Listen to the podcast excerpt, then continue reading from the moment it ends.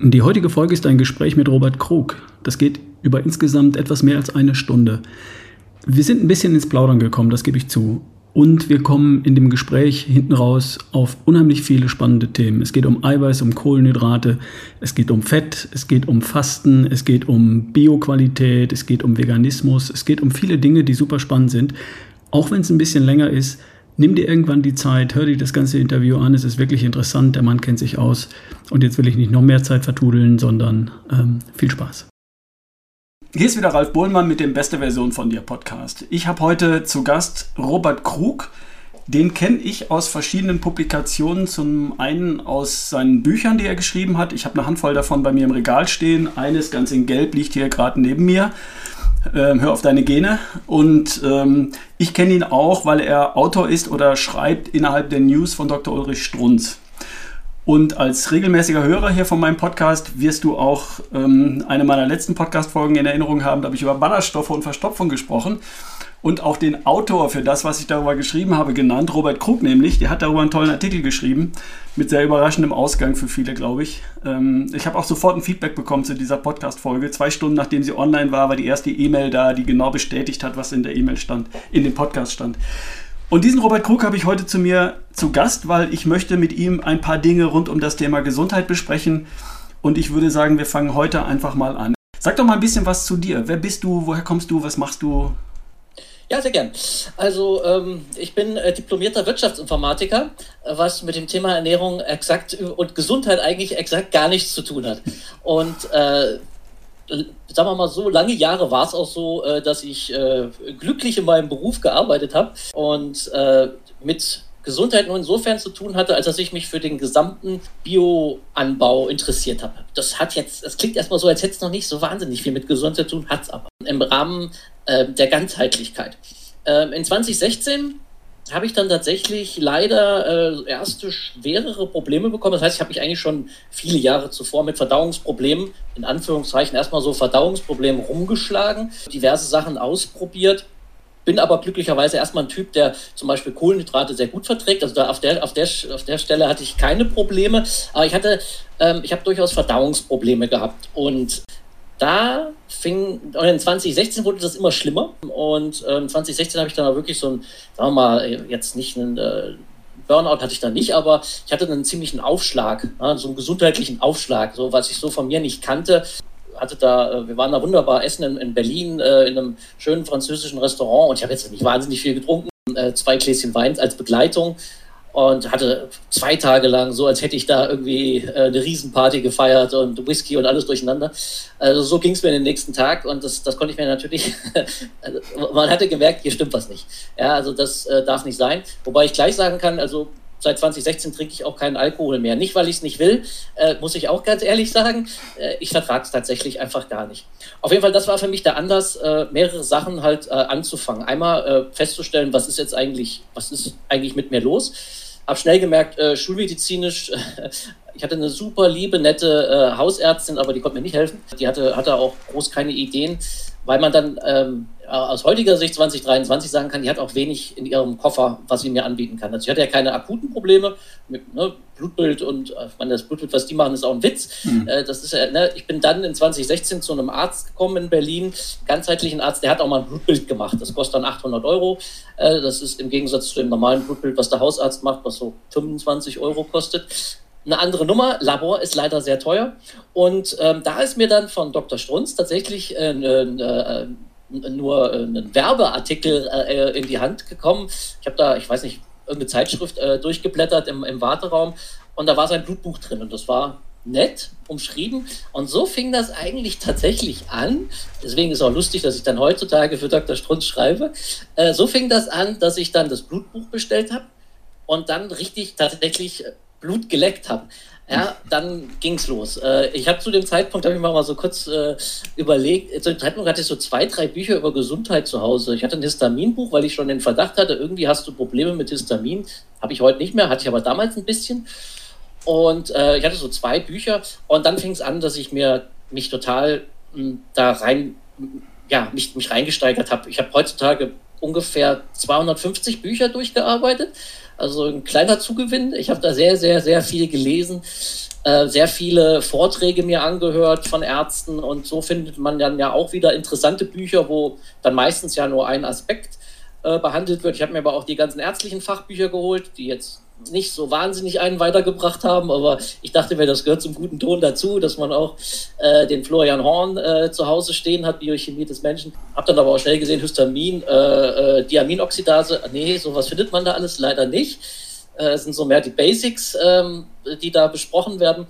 Ähm, trotzdem nicht ganz uninteressant, das Buch. Viele andere sind noch wesentlich uninteressanter, was Ärzte sich alles so angucken müssen. Ja, und so fing das an, dass ich mich äh, tatsächlich da richtig ja, richtig ein Fable für Biochemie entwickelt habe und damit eng verbunden äh, das Thema Ernährung. Und, und habe dann auch gemerkt, mit dem Thema Ernährung machst du die Dose der Pandora auf. Also da ist ja, ist ja der totale Wahnsinn, was da gelogen wird und äh, falsch, wir äh, ne, als, als, als Bürger auch vollkommen falsch beraten werden. Mhm. Ja, das ist das ist, äh, das hätte ich nicht wahrhaben wollen. Äh, ne? Man hatte zwar so ein Buch aus dem Augenwinkel mal bei Amazon gesehen, die Cholesterinlüge oder so, aber äh, man hätte, ne, viele wollen ja auch ein Buch schreiben, um dann, äh, oder man denkt dann, das ist ein reißerischer Titel, aber nein, was da dann passiert und wenn man dann halt immer sozusagen so mehrere Sachen sich dann halt an eineignet, die Biochemie dahinter versteht, äh, dann, dann merkt man, hier ist, hier ist wirklich einiges im Argen. Mhm. Und, ähm, und dann fing ich halt an, äh, so in ungefähr 2018,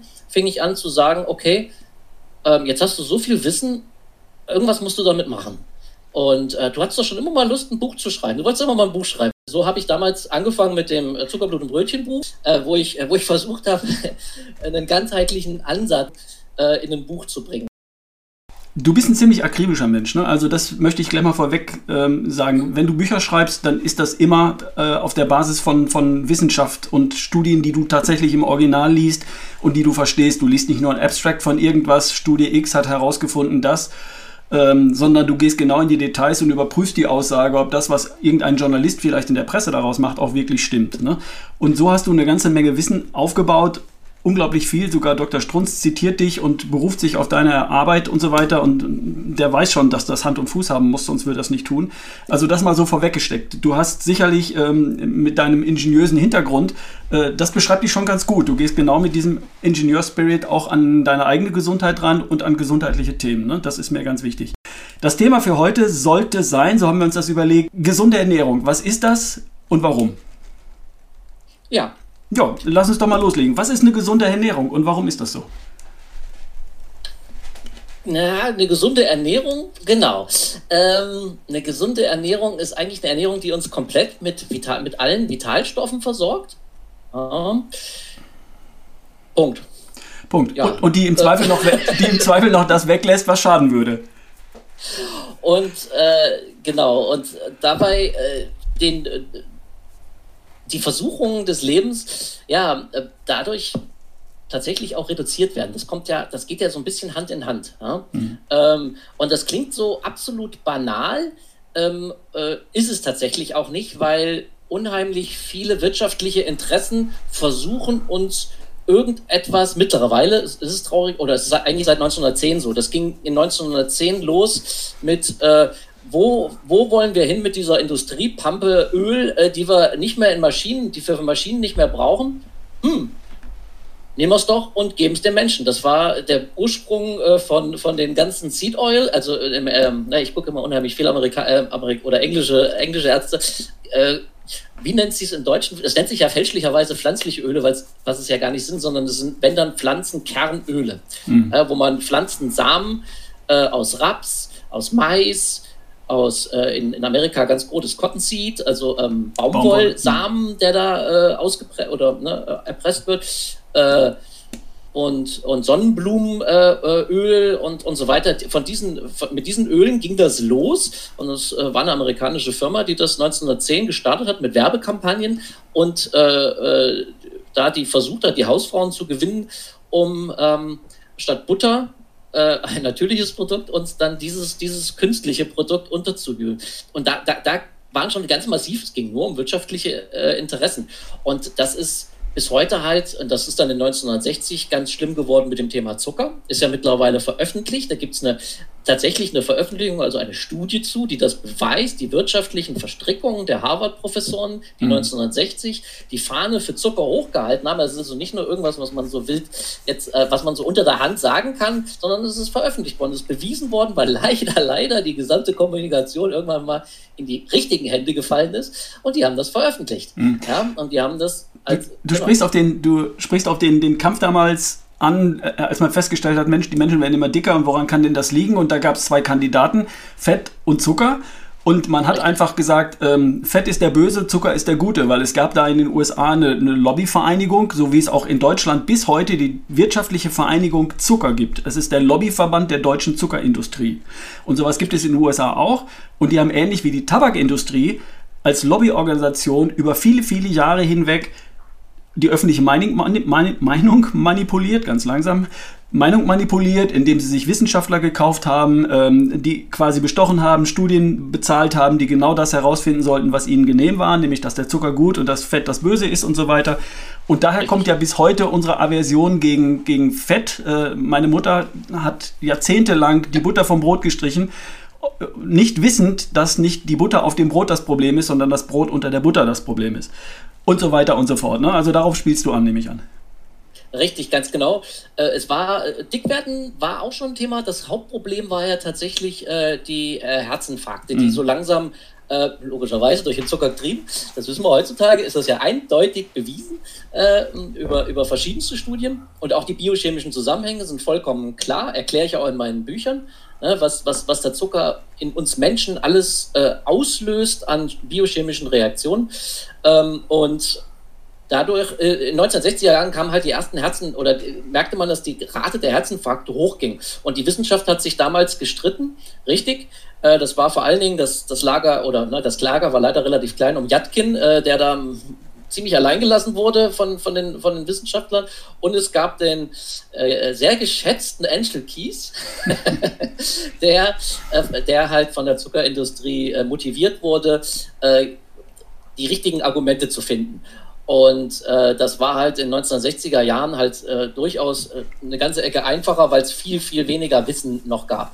Äh, man konnte Cholesterin ja noch nicht, auch noch nicht im Ansatz so messen, wie man es heute kann, mit äh, verschiedensten Partikeln und dann auch noch LDL heutzutage, was wir unterteilen können und können dann sehen, wie ist das LDL, äh, was du hast, tatsächlich gefährlich, weil LDL spielt eigentlich keine Rolle, muss man ja auch sagen. Ne? Es ist halt das Insulin, was wichtig ist. Da kommen wir gleich zu ähm, äh, weil das ja im Thema der, der richtigen Ernährung. Und so sieht man, das ist das eigentlich das Kernproblem und das ist bis heute. Ja, heute haben wir leider auch das Problem, dass viele Harvard-Professoren ähm, sagen wir mal, zumindest äh, auch glaubenstechnisch manipuliert sind. Es gibt leider, es gibt diese Glaubensrichtung der Seventh Day Adventisten, äh, die hm. in ihrer Überzeugung äh, äh eine eigentlich fast vegane Ernährung äh, bevorzugen. Das können sie für ihre Gruppe meiner Meinung nach auch machen. Jeder darf das selbst entscheiden. Das sollte niemals irgendwie äh, vorgeschrieben sein.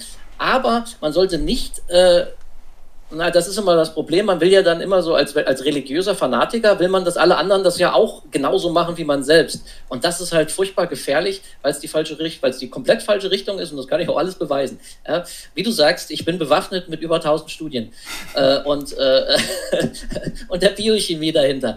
Ja, aber das, äh, tatsächlich das Interessanteste an der gesamten Thema noch gesunde Ernährung, was mich unheimlich vorangebracht hat, und was ich jedem auch nur empfehlen kann, was ich in meinen Büchern ja so ganz bisschen dann anrei äh, anreiße in meinem Low-Carb-Buch, ist halt das Thema Anthropologie. Ähm, das heißt, die, das Beschäftigen mit, wo kommen wir her als Homo sapiens, wie haben wir gelebt. Da gibt es ja viele oder da gibt es auch viele interessante ähm, äh, ja, Studienveröffentlichungen äh, ähm, und ähm, dadurch, wenn man sich damit beschäftigt, ähm, heißt das natürlich nicht 100 Prozent, weil wir uns schon ein bisschen verändert haben, äh, heißt das nicht 100 Prozent, genauso müssen wir leben, aber es ist trotzdem unheimlich wichtig, weil sich unsere Gene nicht so schnell verändern. Hm. Und das ist einfach das Fundament. Ja? Das, ist, das, ist, das ist eigentlich so, das ist unser Gedächtnis. Das, das ist tatsächlich unser Gedächtnis unserer Generationen, die vor uns gelebt haben, ist in unseren Genen kodiert. Die Gene sind genau so, weil wir in diesem Umfeld gelebt haben. Ne? In diesem Umfeld äh, äh, funktionieren wir super. Und was gab es in diesem Umfeld nicht? Richtig, es gab nicht diesen Zugriff auf Zucker vor allen Dingen. Ja, der, wir, müssen, wir müssen ja in der Sendung äh, bezüglich gesunder Ernährung immer vor Zucker warnen oder auf Zucker einschlagen. Zucker ist tatsächlich das Gefährlichste, weil die Leute es auch trinken. Ja? Mhm. und der getrunkene Zucker ist mit Abstand der gefährlichste Zucker.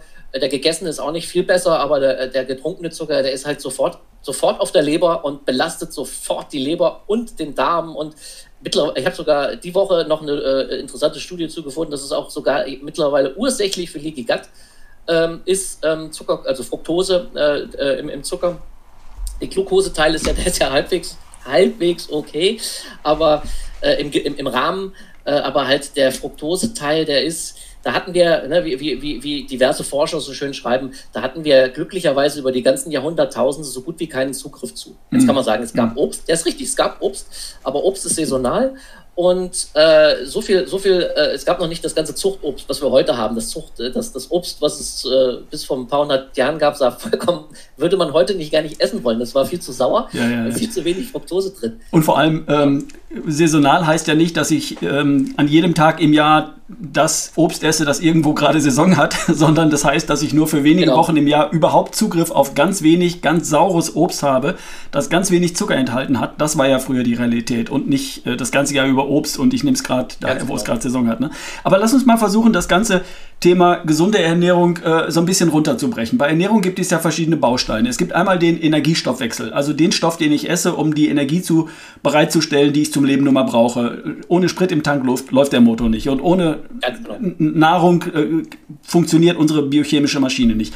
Dann braucht sie noch Vitalstoffe für äh, ein zweiter Punkt, wir brauchen noch Baustoffe für neue Zellen, die müssen ja auch auf dem Teller liegen. Ne? Und das sind Haare, Haut, Fingernägel, Muskeln, Enzyme, Blut, äh, Hormone, äh, Immunzellen, all das ist ja Material, das muss ja irgendwo herkommen, wird ständig regeneriert und neu aufgebaut und das Material dafür muss auf dem Teller liegen. So, jetzt haben wir die Brennstoffe, jetzt haben wir die Baustoffe für neue Zellen, also die Energie für die Stadt, das Baumaterial für die Stadt, äh, Steine für Häuser und Holz für Möbel und so weiter. Und dann brauchst du noch ein paar Vitalstoffe, damit all das funktioniert. Vitamine, Mineralien, Spurenelemente. Ne?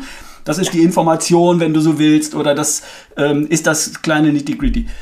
Fangen wir doch mal mit dem ersten Punkt an. Energiestoffwechsel.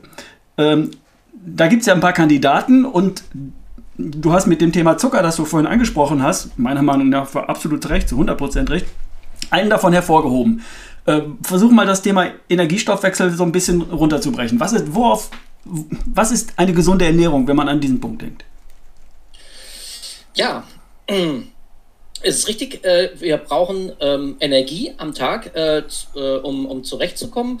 Unsere Muskeln verbrennen primär oder beziehungsweise bevorzugen Fett im normalen Betriebsmodus. Das bedeutet, wir strengen uns nicht großartig an. Das heißt, wir gehen ein bisschen ähm, ähm, von einer, also eigentlich sind wir ja ein Wesen, was sich bewegt, muss man auch noch sagen. Das tun wir leider. Ich tue ich ja jetzt auch gerade, nicht. ich sitze.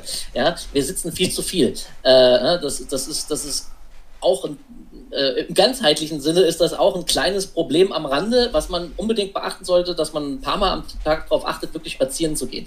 Ähm, aber im Rahmen dieser, dieser Bewegung, spazieren gehen, äh, sich was holen, irgendwie was erledigen, Essen machen und so weiter, äh, da präferieren äh, unser gesamter Skelettapparat präferiert Fettverbrennung. Ja, die Fettverbrennung, unsere Muskeln äh, verbrennen direkt Fett. Ja, wenn wir gesund sind, muss man wieder dazu sagen. Also sprich, wenn der Insulinspiegel, da kommen wir mehrfach drauf zurück, äh, korrekt ist. Ja, wenn der Insulinspiegel zu hoch ist, macht das nämlich nicht, dann verbrennen wir nur noch Kohlenhydrate. Ähm, und die, das, unser Gehirn, ha, ja, da ist das auch so ein wissenschaftliches Streitthema. Äh, unser Gehirn verbraucht eine Menge an Kohlenhydraten am Tag. Das heißt, unser Gehirn, es, es, es mag auch Ketonkörper, es benutzt auch Ketonkörper, ähm, Ketonkörper, muss man sagen, ist die dritte Antriebsart, äh, die wir im Körper haben, die wir eigentlich ganz normal, also wer meine News liest, weiß das natürlich schon, aber ich, ich wiederhole es trotzdem mal, die wir eigentlich, die die Leber bildet. Das heißt, die Leber bildet für das Gehirn äh, zur Versorgung auch Ketonkörper aus. Und ich würde mittlerweile sagen, oder meine Erfahrung ist, ich messe das seit, seit drei, vier Jahren regelmäßig. Ähm, und wenn man sich Low Carb ernährt und Low Carb bedeutet unter 150 Gramm Kohlenhydrate, was noch relativ viel ist. Mhm. Ja, da kommen wir aber auch noch drauf. Ähm, da kommen wir auch noch drauf. Äh, produziert die Leber den ganzen Tag über Ketonkörper. Das tut sie. Man hat dann, ein, sagen wir mal, so ein Standgas, in Anführungszeichen, von Ketonkörper von 0,3 Millimol am Tag. Mhm. Äh, wenn man dann so ein bisschen das Essen mal aus oder mal eine Mahlzeit auslässt, geht das auch hoch auf 1,0. Ähm, und wenn man fastet, geht es hoch auf 3,5. Thema Fasten kommen wir vielleicht auch noch zu, ist vielleicht gar nicht so eine gute Idee. Mittlerweile ist meine Sicht. Nicht nur meine, sondern ich kann, ich, ich kann auch sagen, warum das ist. Ähm, also zumindest ähm, äh, Wasserfasten über länger als 24 Stunden halte ich für absolut nicht ratsam. Mhm. Würde ich niemandem empfehlen. Ähm, um direkt zu sagen, man verliert Muskelmasse. Punkt. Ähm, und das ist äh, in jungen Jahren nicht so schlimm, in alten Jahren wird es immer schlimmer, weil man immer schwerer Muskeln aufbaut. Ähm, ist, ist äh, ein menschlicher Fakt. So, das heißt, wir haben die, die drei Energieträger. Unser Gehirn mag trotz allem Glucose haben. Es kann notfalls sehr, auf sehr, sehr stark auf Ketonkörper zurückgreifen. Das, das kann das Gehirn. Es gibt sogar die Aussage, es könnte vielleicht nur auf Ketonkörpern laufen. Tut es aber nicht. Ja, Tut's aber nicht. Genau, und das ist auch ein Streitthema. Man kann es nicht austesten, man kann, niemand traut sich im Menschen den Blutzuckerspiegel auf äh, null runterzudrehen, weil die Gefahr einfach besteht, dass der Mensch, also die Testperson, sterben würde. Das, das, äh, das wäre unethisch, das dürfte nicht durchgeführt werden. Was ich sagen kann, ist, dass es Menschen gibt wie Sean Baker, der äh, äh hat eine sehr extreme Diät, der isst nur Fleisch und trinkt nur Wasser, also die reine, die reine Form der Carnivore-Diät. Der hat es geschafft, im Training äh, bis zu 40 Milligramm äh, Zucker, Blutzucker runterzukommen und ihm ging es perfekt. Nicht nur perfekt, sondern der Mann hat 350, 350 Kilo auf dem Rücken und macht damit Squats. Also äh, er ist auch ein bisschen kräftiger gebaut, der Mann, muss man dazu sagen. Er hat ein bisschen mehr Kraft. Er ist mittlerweile 55, 56, sowas. Guckt ihn euch an, da kann man sehen, was das für einen Effekt haben kann. Äh, ich halte die Diät äh, äh für ein bisschen extrem, aber sie funktioniert.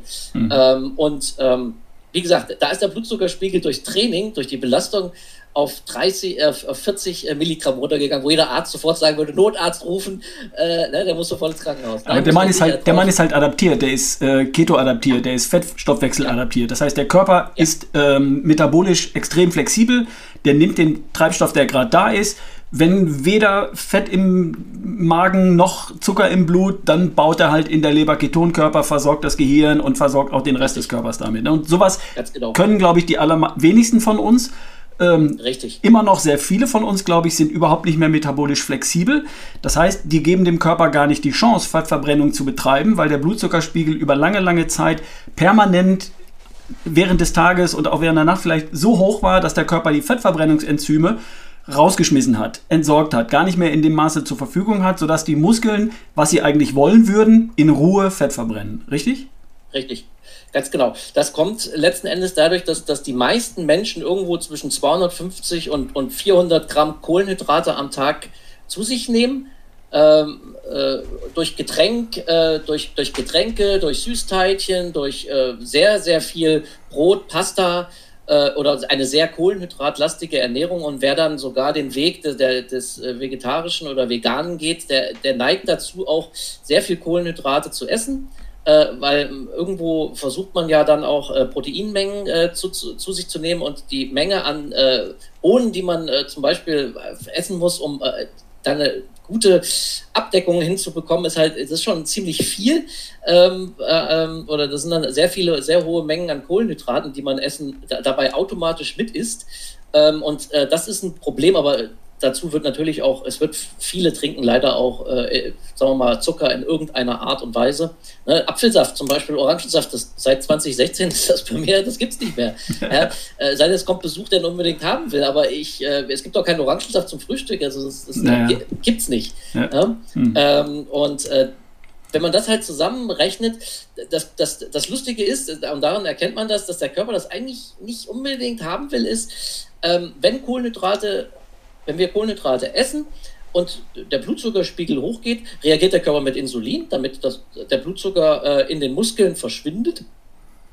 Ähm, und die, äh, durch das Insulin werden die ganzen Zellen auch, äh, die, die Muskelzellen auch angeregt, präferiert erstmal Kohlenhydrate zu verstoffwechseln, damit der Spiegel halt schneller runtergeht. Er möchte, der Körper möchte äh, immer die, eigentlich alle Blutwerte, die, die, wir so haben, möchte er im idealen äh, äh, äh, beziehungsweise auf einen idealen Wert haben. Da, da gibt es da, da gibt's unheimlich viele Mechanismen. Jetzt nicht nur beim Blutzucker, da, da ist es halt das, das, Insulin oder das Glucagon, je nachdem, was dafür sorgt, dass der ungefähr so bei 90 Milligramm ist. Da möchte der Körper so zwischen 80 und 100 jedenfalls, da möchte er den Blutzucker haben. Und sobald er zu hoch geht, gibt es Insulin und sobald er zu runter geht, gibt es Glucagon. Glucagon sorgt dann dafür, dass die Leber aus ihren Speichern äh, den, den, äh, und, und, notfalls durch Muskelabbau, halt deswegen bin ich gegen das Fasten, notfalls durch Muskelabbau, aber erstmal hat sie ja einen Speicher von ungefähr 150 Gramm plus minus äh, und daraus kann sie sich bedienen und kann dann äh, Blutzucker in den ähm, Kreislauf abgeben, sodass das immer schön zwischen 80 und 100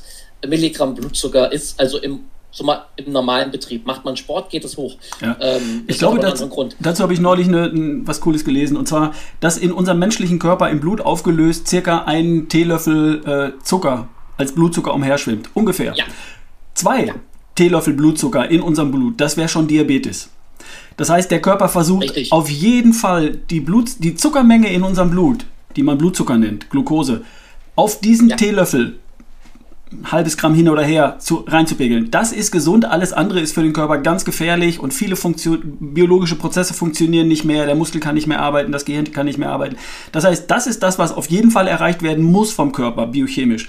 Und um das zu gewährleisten, auch dann, wenn ich vorher einen Teller Nudeln gegessen habe und wenn der Blutzuckerspiegel ansteigen würde, deutlich ansteigen würde, muss er Insulin produzieren, muss den Blutzuckerspiegel wieder runterbringen, muss den Blutzucker in die, in die Zellen pressen, damit dieser Wert nicht überschritten wird. Ich glaube, das ist die Funktion von Insulin. Der rettet uns mehrmals am Tag vor, vom Überzucker und äh, vor den extrem schädlichen Folgen davon. Und diese ganze Kaskade, die ist, glaube ich, höchst gefährlich. Ne? Dazu hast du ein ganzes Buch geschrieben oder sogar zwei, wenn ich das richtig sehe. Zumindest in zwei behandelst du das intensiv. Ähm, ja. Ist das der erste und wichtigste Aspekt von einer gesunden Ernährung, dass man den Energiestoffwechsel so ausbalanciert? Und wenn ja, wie sähe das dann aus? Dass dieses Blutzucker-Jojo und dieses Insulin-Jojo, was dann passiert, mit all seinen negativen Folgen, können wir vielleicht auch kurz drüber sprechen, dass das unterbunden wird? Ist das der wichtigste Aspekt von gesunder Ernährung zunächst einmal? Richtig, genau. Äh, das äh, geht ein bisschen mit einher, dass äh, ähm, ne, deswegen ist äh, dass man sich auch bewegt, dass tatsächlich in Muskeln auch Platz ist, also dass man äh, sozusagen auch ein bisschen Energie verbraucht. Das heißt nicht, dass man jetzt unbedingt Leistungssport machen muss, auf keinen Fall, soll das nicht heißen, aber äh, man, wenn man den ganzen Tag nur sitzt, dann verbraucht man halt relativ wenig und äh, wenn man dann zu viel Kohlenhydrate isst, dann sind die Muskeln auch nicht in der Lage, auch wenn das Insulin sagt, hier, nehm mal Kohlenhydrate auf, ähm, die Kohlenhydrate aufzunehmen, weil die Speicher über den Tag gar nicht großartig äh, benutzt wurden. Und, und, im Leerlauf, im Leerlauf sind die Muskeln äh, nicht allzu, ähm, verbrauchen sie nicht allzu viel Energie. Ein bisschen schon, aber nicht allzu viel. Und äh, deswegen ist sich ein bisschen Bewegen am Tag eine sinnvolle Sache. Also spazieren gehen, das muss nicht unbedingt gleich joggen sein, aber ein schneller Gang, äh, dass man eine Stunde so am Tag sich bewegt äh, oder unter Yoga, Pilates macht. All sowas äh, ist sinnvoll, damit die Muskeln überhaupt in der Lage sind, äh, die Kohlenhydratmengen, die nicht zu groß sein sollten, ja, da kommen wir gleich drauf, äh, um, die, um die aufzunehmen. Also das ist richtig. Wir, wir müssen einerseits müssen wir unseren Körper mit Energie versorgen und das ist, äh, das ist entweder muss es Fett oder äh, Kohlenhydrate sein. Was anderes haben wir noch Alkohol, aber das lassen wir mal außen vor. Alkoholmenge, die gesunde Alkoholmenge kann man kurz abkürzen, ist 0CL, ist tatsächlich leider so, tut mir leid. äh, dafür gibt es leider sehr harte, große Studien mittlerweile, die das zeigen. Das alles andere waren äh, Legenden äh, und war halt Epidemiologie äh, letzten Endes, die äh, aufzeigt, dass das zwei Gläser Wein am Tag gesund sein sollten. Nein, das ist nicht so. Äh, das hat keine, großartige, keine positiven Effekte. Äh, sondern die gesunde Menge ist äh, traurigerweise tatsächlich 0 CL, äh, weil halt Alkohol unheimlich großen Schaden äh, anrichtet. Aber Alkohol wird no noch präferierter äh, versucht zu verbrennen, weil es halt ein Gift ist, bevor, vor, vor Kohlenhydraten in, in einigen Zellen. Ähm, aber das lassen wir mal außen vor. Das heißt, wir nehmen als Energie Kohlenhydrate auf und Fett auf.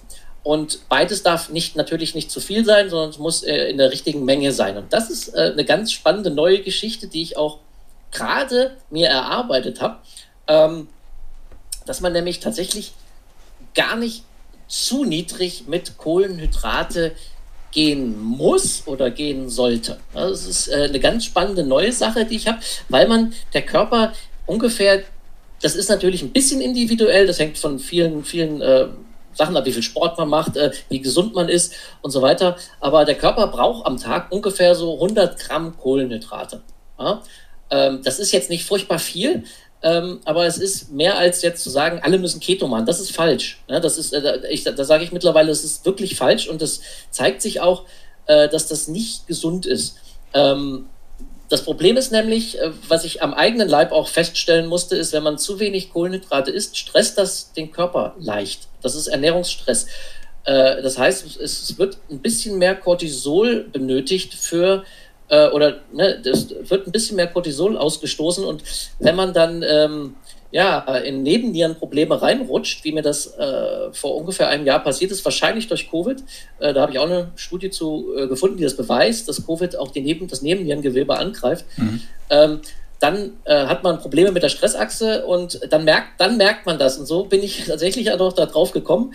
Eine Seite, zweite Seite, ich habe mich intensiv äh, mit dem Thema Eiweiß beschäftigt und bin da über einen sehr interessanten neuen äh, Dozenten äh, gekommen und äh, der hat tatsächlich sehr gute, das, das wird auch alles noch in News kommen und auch ein neues Buch kommt Ende des Jahres raus ähm, über das Thema, ähm, dass man tatsächlich so um die 100 Gramm äh, Kohlenhydrate am Tag essen sollte, um diesen kompletten Stress, also Stressor, der, der für den super gesunden Menschen jetzt keiner ist, der spürt den nicht, ja, aber trotz allem kann man sagen, die Kohlenhydrate braucht der Körper, ähm, und äh, maßgeblich wird es das Gehirn sein, was da ungefähr 70, 80 Gramm äh, von Verbrauch und ein bisschen anderes Gewebe braucht auch tatsächlich Kohlenhydrate. Und es ist unsinnig, die nicht über Glucose, über gesunde Sachen wie, wie, wie Wurzelgemüse und so weiter ähm, und, und vielleicht auch ein gut gemachtes Demeter Sauerteigbrot, ja, wer keine Probleme mit Gluten hat, äh, ähm, äh,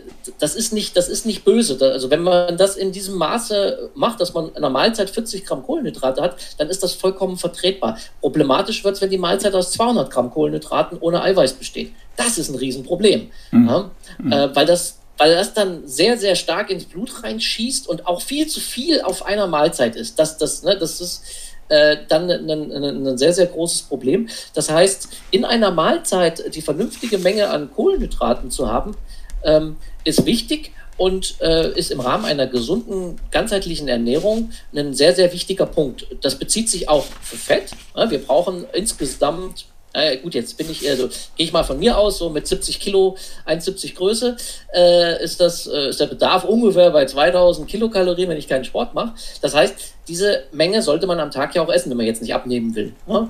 Ähm, und ähm, von daher braucht man auch äh, gesundes Fett ähm, um, weil ansonsten müsste man zu viel Kohlenhydrate essen. Das, das also jetzt, funktioniert jetzt.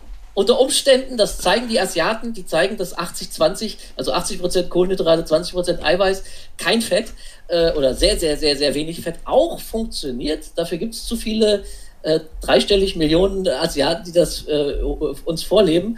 Äh, aber es ist äh, nichts, äh, was wir so gewohnt sind, also oder wie wir uns ernähren. Von daher, ähm, wir äh, essen typischerweise Fett und äh, tierisches Fett ist überhaupt nichts gegen zu sagen, wird von uns prima verbrannt, hat überhaupt keine Gefahren. Diese, diese ganzen Assoziationen, die mal gefunden wurden, es hat sich überhaupt nicht bewiesen, dass das in irgendeiner Art und Weise für uns gefährlich ist, beziehungsweise es gibt genau dieselben epidemiologischen Studien, die genau das Gegenteil zeigen und da sieht man, das ist keine, also das war kein begründeter Verdacht, der in irgendeiner Art und Weise richtig war, tierisches Fett sei gefährlich. Das stimmt nicht. Okay. Und das, hm? Darf ich mal kurz einhaken? Ich habe jetzt mal quer gerechnet. Du hast gesagt, sagen wir mal 100 Gramm Kohlenhydrate am Tag. Sind summa ja. summarum 400 Kilokalorien, richtig? Hm? Ein Gramm Kohlenhydrate, 4 Kilokalorien. Ja, ähm, dann bleiben bei 2000 Kilokalorien, die du einen Grundumsatz hast, ohne Sport. Also ein Grundumsatz ist falsch, aber Umsatz ohne Sport bleiben 1600 ja. Kilokalorien übrig. Ein Gramm Fett liefert 9 Kilokalorien pro Gramm Fett. Das heißt, dann komme ich auf eine Größenordnung 180 Gramm Fett pro Tag. Ja, das Eiweiß muss man ja noch mit reinrechnen, was eigentlich nicht so ganz richtig ist. Ist das richtig? Das ist die entscheidende Frage. Rechne ich das mit rein oder wird das doch gar nicht als Brennstoff verbrannt, sondern wird in neue Zellen eingebaut als, genau. als Baustoff? Es wird, äh, als, es wird tatsächlich als Brennstoff verbrannt, wenn man äh, so lebt wie Sean Baker und eine Carnivore-Diät durchzieht. Ja. Äh, ne? Und da muss man dann auch tatsächlich sehr große Mengen Fleisch essen. Ähm, das funktioniert, das funktioniert tatsächlich. Äh, ich denke mal, es fun funktioniert bei allen Menschen, muss man aber sagen, aber äh, das ist nicht sinn, das ist finanziell nicht sinnvoll. Ja? Ein bisschen Wirtschaft habe ich ja auch studiert. Äh, und, ähm, Hochwertiges Fleisch ist nun mal verdammt teuer, ja. Ja, genau. Und, und äh, ne, man will ja qualitativ hochwertiges Fleisch haben von Weidetieren, äh, wenn es geht mit Zertifikat. Und äh, das, das, das, das ist halt wirtschaftlich äh, absolut nicht, nicht, nicht okay, weil man, man, man muss dann tatsächlich, ich weiß nicht, so um die 1,2, 1,5 Kilogramm Fleisch essen, weil halt unheimlich hoher, weil man unheimlich hohen Bedarf an Eiweiß hat, äh, um das in Glucose umzuwandeln. Das kann unser Körper, das ist kein Problem, äh, da 100 Gramm äh, äh, Glucose am Tag herstellen, ist für die Leber kein Problem. Auch die Ausscheidungen über, über die ganzen äh, Metaboliten, die anfangen, ist alles kein Problem. Ähm, da gibt es gute Studien zu, das ist schon lange erforscht, aber, ne, muss man sagen, aber das ist, ein, das ist schon nichts, was, was, was heutzutage im Jahr 2023 sinnvoll ist. Ja. Wenn man jetzt nicht, das ist nur sinnvoll, das empfehle ich, würde ich nur Leuten empfehlen, die extreme Darmprobleme haben. Mhm. Das ist dann ein ganz spezieller Bereich und da kann das total, da kann das die Erlösung sein, tatsächlich aller Probleme. Aber ansonsten, wenn man äh, einigermaßen äh, gesund unterwegs ist, ist das, ist das nicht sinnvoll. Da würde ich auch gerne nochmal einhaken. Du sagst, wenn man extreme Darmprobleme hat, dann kann, kann eine karnivore Diät eine Lösung sein. Da fällt mir ein Stephen Gundry, böses Gemüse. Ist es das, woran du denkst? Abwehrstoffe in Pflanzen, Abwehrstoffe, die Pflanzen ja. entwickelt haben, um sich vor Fressfeinden zu schützen, die beim Körper zu im, unter Umständen, im Extremfall, so, so vielen Abwehrreaktionen führen, dass der ganze Darmhaushalt, das ganze Gedöns, alles, die ganze Verdauungsstoffwechsel völlig durcheinander kommt und dass die irgendwann an Pflanzenkram gar nichts mehr essen können. Aber ein Rückgang auf die Karnivore-Diät, sprich Fleisch, und äh, Nose to Tail, also das, das Tier bitte schon von der Nase bis zur Schwanzspitze mit Bindegewebe, mit allem drin, was das. Tier enthält, essen. Das kann da helfen. Liege ich da richtig mit, deiner, mit, das, mit dem, was du sagen ja, wolltest? Absolut. Das ist absolut richtig. Ich habe ähm, äh, da ja auch vor vier Wochen äh, oder beziehungsweise vor zwei Wochen äh, einen News-Artikel gehabt. Äh, helfen Sie Dr. Palmer auf äh, Strunz. Habe ich nicht ähm, gesehen. Ähm, da, hast du noch nicht gelesen? Äh, genau. Es ist eine sehr, sehr, sehr, sehr, ich finde eine sehr, sehr schöne News. Äh, Habe auch, auch sehr gutes Feedback bekommen.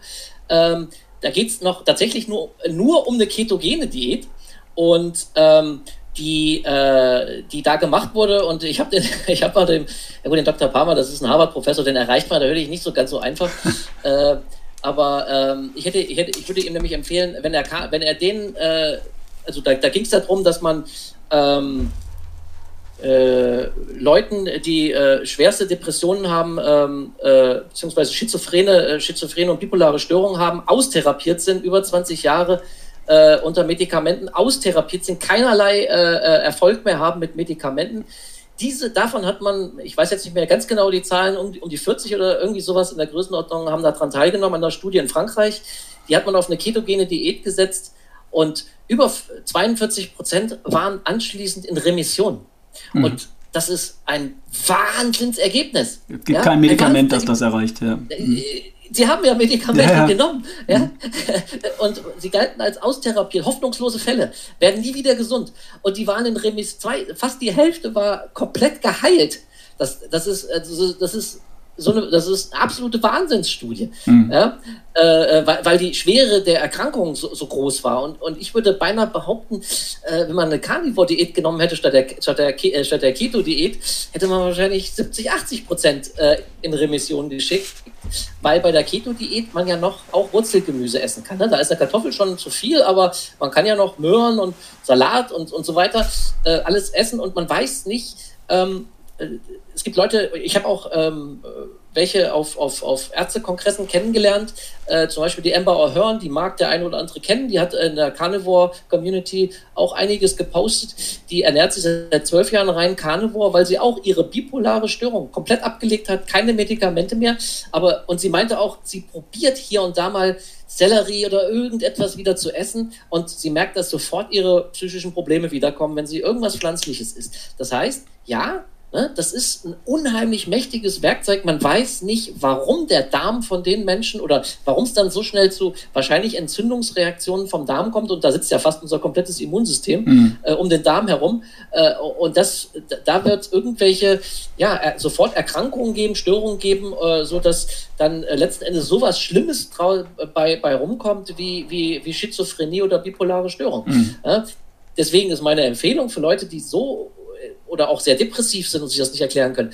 Ähm, oder halt ähm, ja, ne, einfach unheimlich starke Darmprobleme haben, äh, ist eine Carnivore-Diät als Reset-Diät tatsächlich äh, eine gute Maßnahme. Man muss dann sehr viel, man muss ja nicht nur, man kann nicht nur, man muss ja nicht nur Steaks essen, sondern es geht, geht, ja auch, man kann sehr viel Hackfleisch, also was, was wesentlich günstiger äh, äh, äh, zu bekommen ist. Also ne, man muss ja nicht nur Filet essen, ne, sage ich ja. mal. Das, das, das geht halt, das, das ist halt dann nicht, nicht durch, durchhaltbar. Äh, das ist äh, viel zu teuer, aber man, man kann da variieren. Aber wie gesagt, das ist etwas, weil, weil dann der Körper, ne, was hier passiert ist jetzt, der Körper braucht sehr viel Fleisch, er wandelt dann den größten Teil tatsächlich um in Glucose äh, vom, vom Eiweiß wandelt er um. Er hat natürlich auch das Fett, das, das verbrennt er auch gern und die Ketonkörper werden auch dementsprechend hoch sein. Aber diese 100 Gramm Glucose, die braucht er tatsächlich am Tag trotzdem. Mhm. Und, und ich glaube, muss man so viel Fleisch essen. Deswegen so viel Fleisch, weil die Umwandlung von Eiweiß zu Glucose, Gluconeogenese heißt dieser Prozess, ja. extrem ineffizient ist. Ne? Also da wird verdammt viel Eiweißmaterial gebraucht, ja, um daraus Glukose zu bauen. Ne?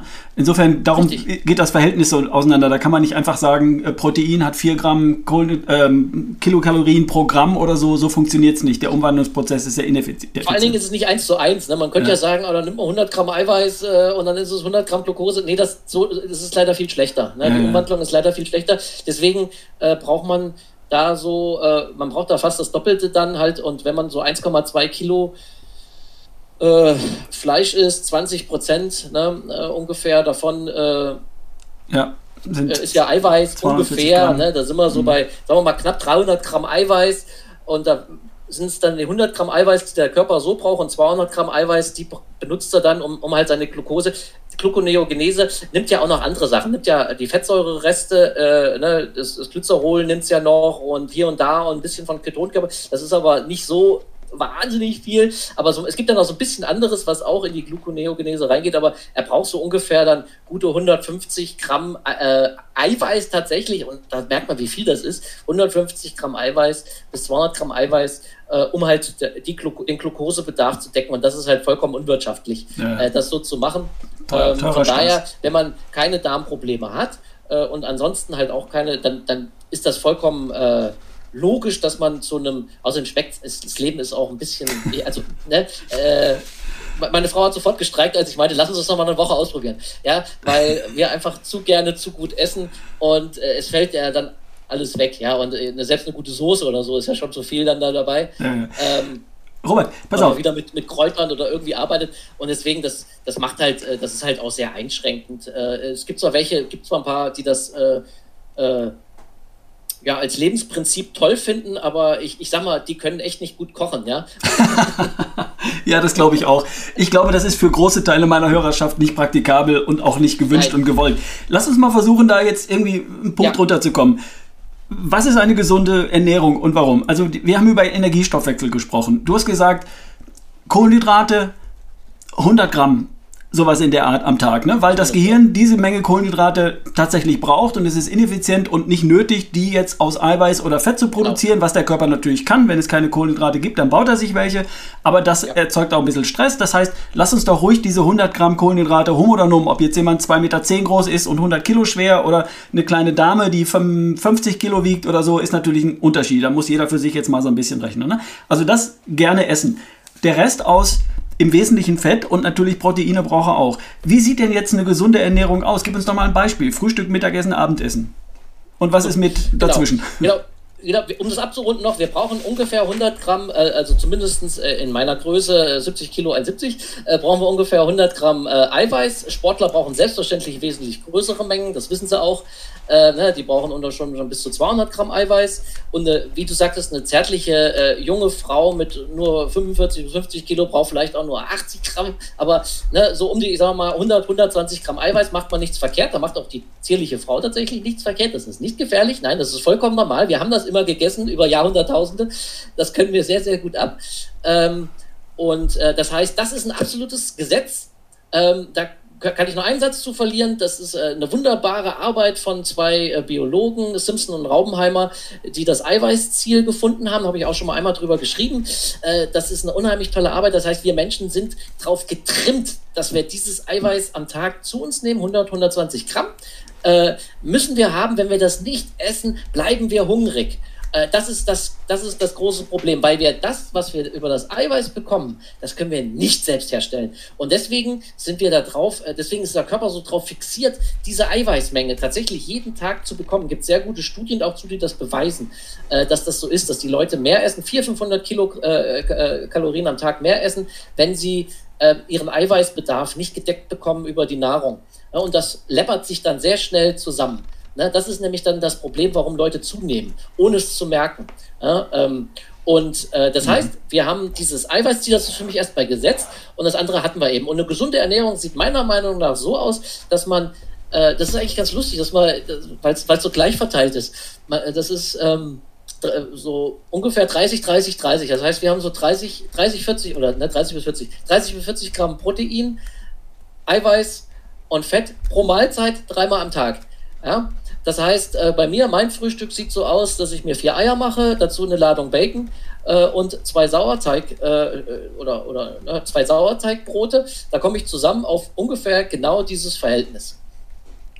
Okay. Ähm, mittags mittags gibt es ähm, in irgendeiner Art und Weise zubereitetes Fleisch. Wir machen uns gerne äh, Burger Patties und dazu gibt es gedünstetes Gemüse. Das ist äh, eine wunderbare Kombination, gelernt von Chris Michaik. Äh, Fleisch und Gemüse ist äh, Mitochondrienmedizin. Aber Mitochondrien gehen wir heute nicht drauf ein. Schaffen wir nicht. Schaffen, würde ich total gerne. Ich könnte Stunden, tagelang genau. mit dir weiter plaudern. Aber ja, nächstes Mal. Genau. Und das Abendbrot sieht eigentlich nicht so wahnsinnig viel anders aus. Es ist ein bisschen kleiner bei uns, weil äh, da kommt das Ganzheitliche wieder. Wir haben morgens eine sehr gute Verdauung, sehr starke Verdauung. Mittags schon äh, ist die Verdauung auch noch gut, aber sie ist schon nicht mehr so, so stark wie, wie, wie morgens. Und abends ist die Verdauung am, am schwächsten. Das heißt, abends essen wir in aller Regel tatsächlich das gute deutsche Abendbrot. Mhm. Äh, das heißt, äh, aber äh, wir lassen alles, was, was es an Süßen gibt, das gibt es alles nicht, sondern es ist Wurst oder Käse als, als Aufschnitt ähm, auf wiederum Sauerteigbrot. Sauerteig ist insofern total wichtig, weil es die alte traditionelle Zubereitung ist, die wir Menschen äh, Jahrhunderte, Jahrtausende gemacht haben, äh, wo das Brot mindestens 24, zum Teil 48 äh, Stunden ähm, ruht, der Teig ruht und über Bakterien ähm, aufbereitet wird, sodass er für uns Menschen wesentlich besser verträglich, verdaubar ist, Schadstoffe äh, wie Phytinsäure und so weiter und so weiter und so weiter abgebaut werden. Es ist unheimlich wichtig, äh, dass man Sauerteigbrot isst. Alles andere ähm, ist für mich nicht mehr äh, akzept oder würde, würde ich nicht essen. Mhm. Das ist doch spannend und das ist doch auch, wenn wir mal ehrlich sind, gar nicht so weit weg von dem, was man sich vorstellen kann. Ich meine, nicht jeder kann sich vier Eier mit Bacon zum Frühstück vorstellen. Meine Frau kann auch fünf verdrücken. Ich bin eher so der Typ intermittierendes Fasten. Über Fasten hast du ja schon gesprochen, aber ich faste nicht 24 Stunden und schon gar nicht über Tage. Ich lasse ja gerne das Frühstück weg. Ich habe morgens auch nicht so viel Hunger. Ich habe mich inzwischen wunderbar daran gewöhnt. Ich habe zwei große Mahlzeiten, eine mittags und eine abends. Ähm, na, aber wie gesagt, das ist alles ein bisschen unterschiedlich. Aber Eier zum Frühstück können sich viele vorstellen. Fleisch und Gemüse können sich auch viele vorstellen. Fleisch und Salat ist vielleicht noch eine Geschichte. Keine Ahnung. Kannst du noch was sagen? Salat oder Gemüse? Kann es auch mal ein Salat sein? So. Es kann auch ein Salat sein, absolut. Und Mittag, äh, würde ich aber sagen, nur mittags. Abends nicht mehr, ja. weil abends sollte man, wenn es geht, nicht mehr allzu viel Frisches essen. Wieder ganzheitlich. Das bleibt zu lange. Das, was man abends isst, bleibt erstmal relativ lange, alles nach 16 Uhr bleibt relativ lange im Darm liegen und kann da gären. Und das kann wieder sehr, sehr viele Darmprobleme äh, verursachen. Ne, deswegen sollte man auch, auch Obst oder so, sollte man alles nicht nach 16, sollte man alles vor 16 Uhr, bestenfalls schon nach Mittag nicht mehr essen. Deswegen abends eher, ähm, ja, gedünstetes Gemüse ginge natürlich, das ist ja sozusagen nicht mehr, nicht mehr roh, aber man sollte abends tunlichst Rohkost vermeiden. Ja, weil das den Darm belastet. Da können sich Fuselalkohole bilden, die belasten die Leber und so weiter. Das muss alles. Ein gesunder Mensch kann das auch alles ab, aber er muss auch wissen, das belastet mich. Ja, das, das mhm. nicht, ist nicht so, als ging das auch an ihm spurlos vorbei. Er merkt es vielleicht nicht ganz so wie jemand, der schon nicht mehr so gesund ist. Mhm. Okay, finde ich gut. Jetzt haben wir doch schon mal für, für jemanden, der jetzt zuhört, was auf den Punkt gebracht. Das heißt, die Verteilung der äh, Makronährstoffe. Da wäre sowas wie 30, 30, 30 oder 40, 30, 30, müssen am Ende halt 100 sein, ähm, gar nicht so verkehrt. Rund 100 Gramm Kohlenhydrate am Tag, 120 Gramm, 100 bis 120 Gramm für einen nicht sportlichen Menschen an Eiweiß, für einen Sportler gerne auch 200 Gramm. Ich würde dazu gehören, also ich darf da richtig Gas geben und tue ich auch. Und ähm, dafür darf es dann vielleicht auch ein guter Proteinshake mal sein, um überhaupt auf die Menge zu kommen. Oder was hältst du davon? Ja, ich, äh, ich selbst vertrage keine, äh, tatsächlich, ja. weil, ich, äh, weil ich Milcheiweiß schon ein Leben lang nicht vertrage, aber erst 2016, äh, 2018 äh, endlich der Groschen gefallen war, dass, dass ich rausgefunden habe, es ist das Milcheiweiß. Mhm. Ähm, das heißt, für mich sind die Shakes, die meisten sind ja Whey-Shakes, äh, kein, aber ich habe gegen Shakes gerade in diesem Rahmen jetzt habe ich keines, kein so großes Problem mit. Okay. Mhm. ich sage, der Körper reagiert tatsächlich auf einen Whey-Shake anders. Mh, hm, oder man muss auch wieder den Kontext sehen. Der äh, stoffwechselgesunde Mensch, der flexibel ist und wo der Insulinspiegel ordentlich niedrig ist, für den ist der Waycheck weniger ein Problem als für jemanden, der äh, noch damit erstmal kämpft, den Insulinspiegel runterzubekommen. Ja?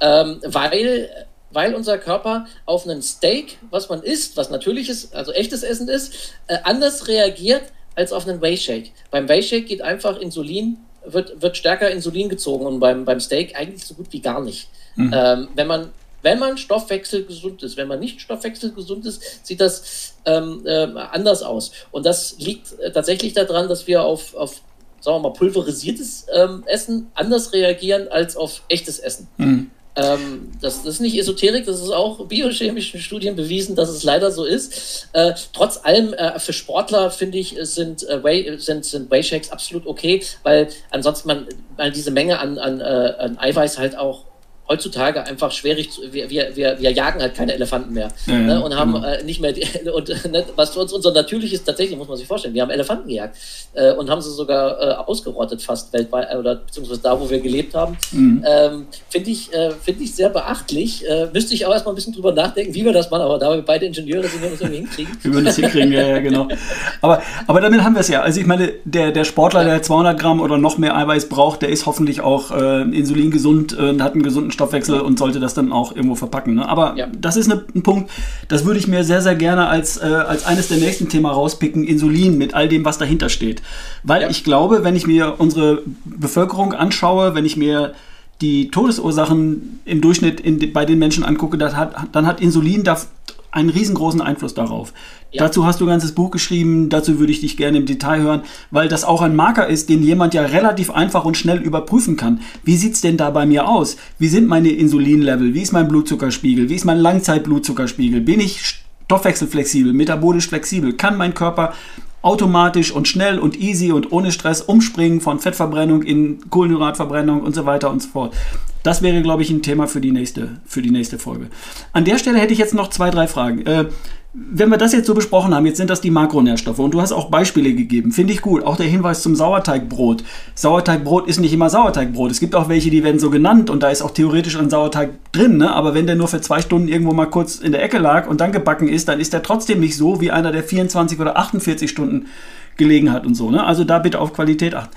Welche Rolle spielt ähm, die Qualität und worauf darf ich achten, was ist wichtig bei der Beschaffung, was sind meine Quellen für diese gesunden Nahrungsmittel, wo kriege ich das her und worauf muss ich achten?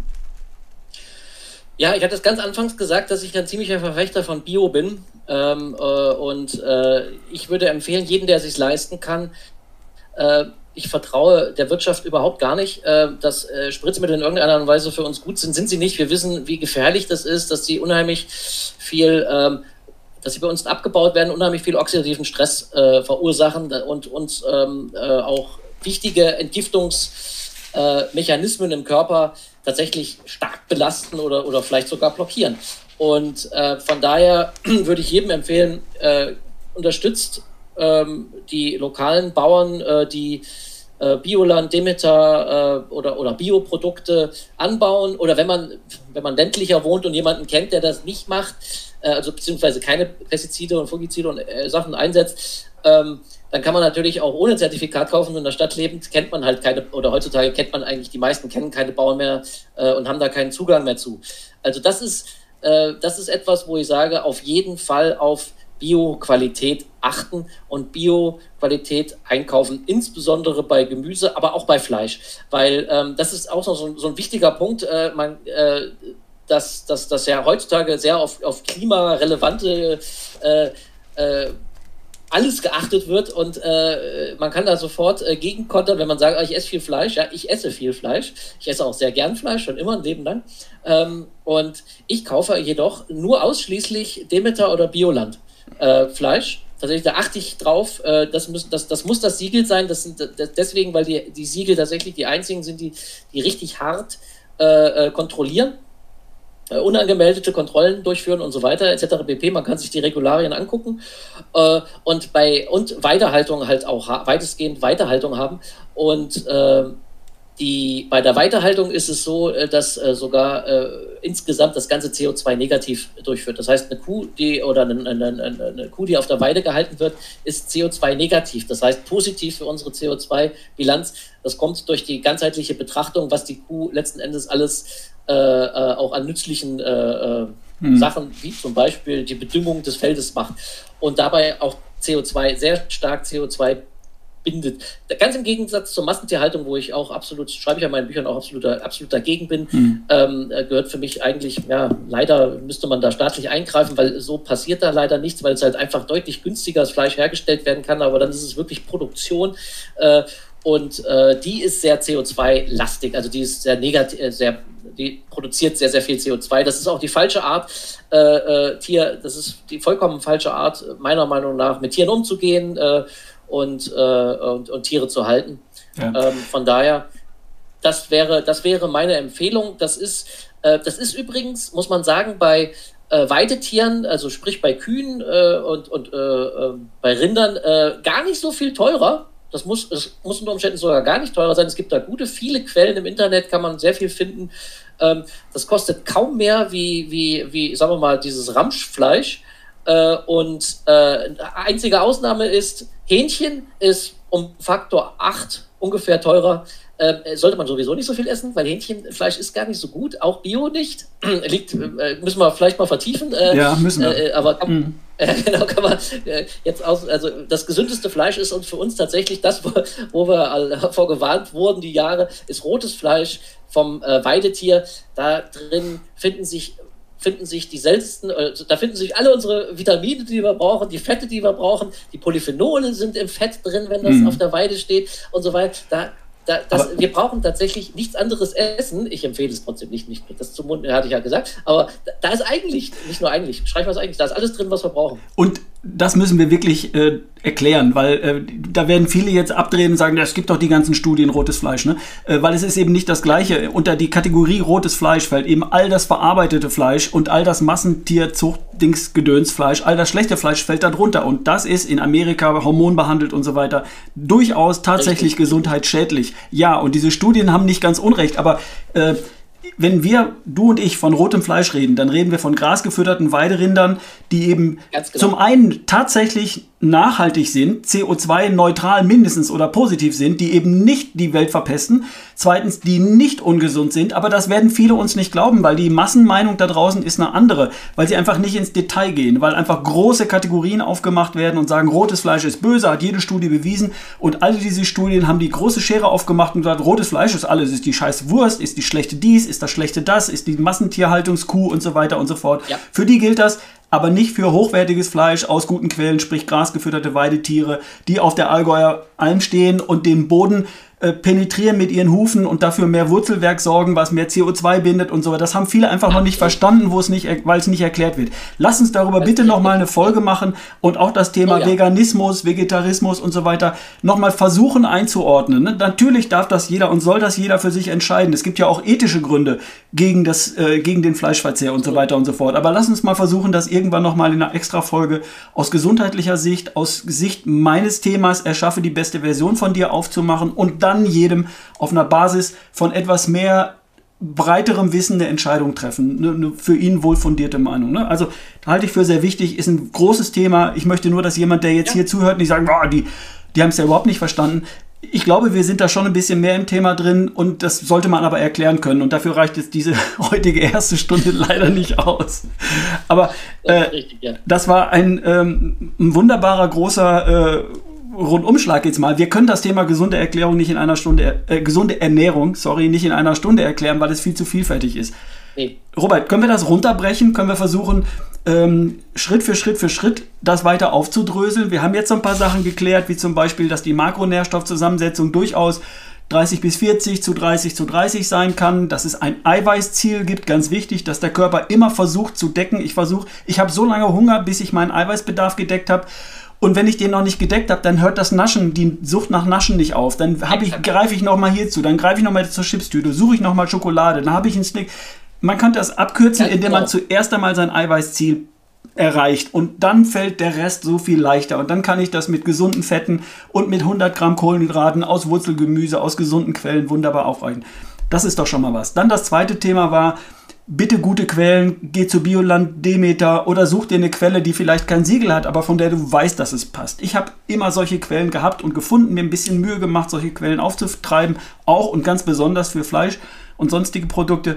Und das kriegt man hin und das muss gar nicht die Welt kosten, sondern das kann in vielen Bereichen, beim Fleisch zum Beispiel auch, auf einem Wochenmarkt habe ich da eine Quelle, da kostet das nicht mehr als das, ich darf es jetzt nicht, Kaufland, Pur, Purlandzeug oder irgendwie, was man da sonst so kauft oder so, ne? Also das haben wir jetzt schon mal rausgearbeitet. Es gibt noch mehr Stoffe, Vitalstoffe. Wie sorge ich für Vitamine, Mineralien, Spurenelemente und sowas? Das können wir auch noch mal in einer Sonderfolge machen. Auch das Thema ähm, zu dem ganzen Pflanzen, pflanzlichen Nahrungsquellen-Thema gibt es auch noch so viel zu erklären. Ne? Warum ist es so schwierig, mit, ähm, mit Hülsenfrüchten und, und solchen Produkten meinen Eiweißbedarf zu decken? Weil es immer sehr viel Kohlenhydrate mitliefern. Schaffen wir jetzt alles nicht. Aber ich würde jetzt mal sagen, lieber Robert, wenn du einverstanden bist, lass uns hier mal einen Punkt machen. Ich glaube, wir haben dich jetzt mal eingeführt. Die Leute haben begriffen, dass du sehr akribisch und sehr im Detail diese Sachen für dich herausgefunden hast, recherchierst, dass du alles das, was du sagst, mit tausend Studien, die du im Hintergrund auf irgendeinem Server hast, so habe ich schon mal gehört, dass du dich bewaffnest und all das, was du sagst, auch beweisen kannst. Das ist wichtig und das ist spannend. Wir beiden sind, haben ja keinen Doktortitel auf der Schulter oder keinen Professorentitel. Wir wissen aber, dass es in deren Ausbildung ja praktisch nicht vorkommt, wie gesunde Ernährung aussieht. Und deswegen sind die nicht mehr kompetent, als wir das sind, die wir uns auch mit solchen Themen auseinandersetzen. Insbesondere du, der du viele Studien im Original liest oder ein Strunz, der das über viele Jahre, nein, Jahrzehnte auch gemacht hat. Äh, deswegen können wir durchaus äh, Dinge verstehen und auch darüber reden. Und das würde ich ganz gerne mit dir auch in weiteren Folgen noch tun. Genau. Das können wir sehr, sehr gerne machen. Eine Sache würde ich noch hinzufügen. Wir würden noch erklären, äh, das nächste Mal auch, was Epidemiologie eigentlich ist und warum die ganzen sogenannten Studien ähm, keine Aussagekraft haben, die äh, in den letzten 20 Jahren in irgendeiner Art und Weise darstellen wollten, ähm, äh, dass rotes Fleisch angeblich gefährlich sei. Ähm, da muss man äh, ein bisschen, da kommt ein bisschen Mathematik und Statistik äh, das ist ein bisschen äh, äh, trocken, aber wir können es relativ kurz halten und wir können das mal kurz erklären, warum das überhaupt keine Aussagekraft hat und was das eigentlich bedeutet, wenn da ein Risiko von 1.12, oh, erhöhtes Risiko, was das eigentlich, um das einmal mal äh, einzuordnen, dass das eigentlich nur Grundrauschen ist in der, in der Nachrichtentechnik, die man eigentlich mit einem Filter raus, rausfiltert und die überhaupt keine Aussagekraft hat. Wie du schon gesagt hast, also wir, äh, wir, ich beschäftige mich sehr, sehr intensiv mit, dem Ernährung, äh, mit der Ernährung und ich gebe keine Worte raus oder erkläre nichts, wo ich nicht felsenfest von, inzwischen felsenfest von nicht nur überzeugt bin, was ich auch mit Studien hinter äh, belegen kann, dass das genau so ist. Ja? Es gibt nicht, um nicht zu sagen, es gibt nicht eine einzige Interventionsstudie auf der Welt, die beweist, dass rotes Fleisch in irgendeiner Art und Weise gefährlich für uns Menschen ist. Und da wir es seit circa zwei Millionen Jahren essen. Ich würde sagen, das ist eine sehr gute Interventions- oder eine sehr gute Beobachtung. äh, äh, das ist einfach absoluter Irrsinn gewesen, sowas zu behaupten in irgendeiner Art und Weise, dass sowas, wovon, was uns zum Menschen hat werden lassen, dass das in irgendeiner Art und Weise gefährlich ist. Aber da können wir das nächste Mal äh, tatsächlich mal drauf eingehen, auf diese Systematik dahinter auch, äh, warum es so viele widersprüchliche Aussagen gibt. Das ist unheimlich wichtig, um das zu erklären. Nicht, dass der Nächste gleich wieder, ah, hier steht es doch wieder, äh, beziehungsweise die, die, Journalisten werden langsam auch ein bisschen vorsichtiger ähm, bei dem Thema. Und äh, das ist äh, dann, und darauf genau können wir die, die anderen Sachen, wie auch Insulin und so weiter, ähm, ähm, äh, vertiefen und ja, weiter aus, weiter fortführen. Das machen wir so. Bevor ich dich jetzt hier aus dem Gespräch entlasse, ähm, wo findet man dich? Also unter anderem schreibst du News innerhalb der News von Dr. Ulrich Strunz schreibst du Artikel. Genau. Dann gibt es, wenn man deinen Namen googelt, zum Beispiel bei Amazon oder im Buchhandel, ähm, deine Bücher. Es ist, es ist eine ganze Handvoll. Warte mal, lass mich schauen. Ich habe irgendwo vorhin geguckt. Acht oder wie viel sind es inzwischen? Ja, ich glaube, äh, es sind zwei, Rat, zwei, zwei, drei Ratgeber. Also die sind etwas für, für Leute, die keine Lust haben, so viel zu lesen, habe ich auch Ratgeber geschrieben. Die, also, die arbeiten dann nur äh, mit sehr, sehr kurzen Stichpunkten. Erste und, Hilfe. Äh, Erste Hilfe heißen zwei davon. Da gab es, glaube ich, ein, äh, was gab es denn da? Erste Hilfe bei, bei Energiemangel, erste hilft die Insulinresistenz und Diabetes, dann gibt es das kleine Gesundheitsbuch. Einmal eins, genau. Genau, Fastenkompass, äh, äh Low Carb Long Life und das, das erste Buch, das ich auch seitdem es das gibt, glaube ich, habe, Zuckerblut und Brötchen, auch ganz spannend. Jetzt im Moment lese ich oder arbeite mich durch, höre auf deine Gene. Ich habe einen Gentest gemacht äh, und verstehe jetzt langsam, warum ich der bin, der ich bin, weil ich jetzt äh, einzelne Gene interpretieren und was dagegen kann. Ja, das ist also Sehr spannend. Deine Bücher äh, möchte ich an der Stelle äh, empfehlen. Gibt es sonst noch irgend, irgendeine Quelle, auf die du verweisen möchtest? Falls jetzt jemand, der hier zugehört hat, sagt, Mensch, da würde ich jetzt gerne mal stöbern wollen. Wer ist denn der Typ? Was hat denn der gemacht? Wo kann ich da mehr von ihm kriegen? Ja gut, äh, ich habe noch meine, meine Homepage, aber da ist jetzt nicht wahnsinnig viel drauf. Da sind meine Bücher kurz vorgestellt, robertkrug.com. Ähm, äh, und wer eine Frage zu den Büchern hat oder so, kann darüber auch äh, mich per E-Mail erreichen ähm, dass das geht. Ansonsten äh, poste ich ab und zu mal ein bisschen was auf Instagram, aber jetzt nicht wirklich viel. Ähm, und äh, das sind schon das, was du so aufgeführt hast, äh, das ist so primär das, wo man mich findet, ne? wo, ich, wo ich aktiv bin. Ich arbeite halt für, für, für Strunz.com, da schreibe ich einmal am Donnerstag, donnerstags kommt meine News, also einmal pro Woche kommt eigentlich äh, regelmäßig äh, meine News da. Genau, und äh, primär bin ich ja unterwegs und schreibe Bücher tatsächlich. Das ist ja. so äh, mein, ja. mein Metier. Naja, vielleicht bist du demnächst ja auch regelmäßiger Gast hier. Ich würde mich sehr darüber freuen, weil ich konnte mit dir wirklich stundenlang ähm, Quacksalber, wie man so schön sagt. Äh, mich ja. selbst weiterbilden tue ich ja über deine Bücher sowieso, weil so akribisch wie du lese ich nicht und forsche ich nicht, aber du tust es. Äh, ich habe hier ein Forum mit dem Podcast, das können wir doch gerne nutzen. Ähm, ich würde mich sehr freuen. Lieber Robert, ich wünsche dir an der Stelle jetzt erstmal einen großartigen Urlaub. Wie lange wirst du weg sein? Ja, tatsächlich drei Wochen. Das ist zum ersten Mal im Leben, dass ich drei Wochen Urlaub mache. Oh, cool. Ja, dann wirst du dich danach kaum noch an all das erinnern, was, was, du, was wir heute besprochen haben. Aber ich würde mich gerne nach dem Urlaub bei dir melden. Wir machen einen neuen Termin aus für, für eine nächste Folge. Äh, über Themen haben wir jetzt schon, die haben wir ja schon angerissen. Ähm, ja, ganz herzlichen Dank für deine Zeit hier. Ich wünsche dir einen tollen Urlaub und bis bald mal hoffentlich. Ja, bis bald. Danke. Tschüss. Tschüss.